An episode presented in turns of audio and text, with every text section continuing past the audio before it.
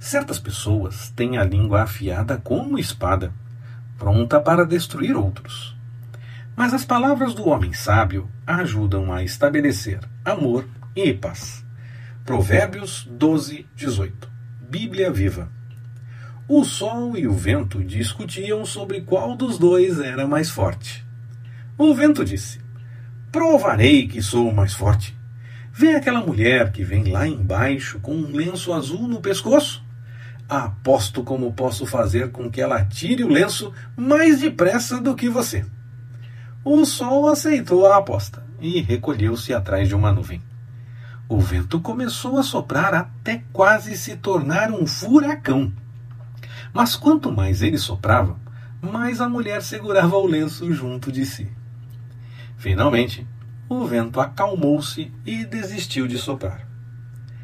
Logo após, o sol saiu de trás da nuvem e sorriu bondosamente para a mulher. Imediatamente ela esfregou o rosto e tirou o lenço do pescoço. Então o sol disse ao vento: Lembre-se disso.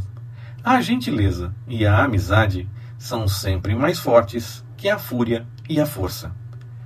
Com jeitinho e palavras doces, podemos conseguir tudo Conquiste tudo usando o seu bom senso, seu amor e sua amizade, que são atributos poderosos. Porque não me envergonho do Evangelho, pois é o poder de Deus para a salvação de todo aquele que crê. Romanos 1,16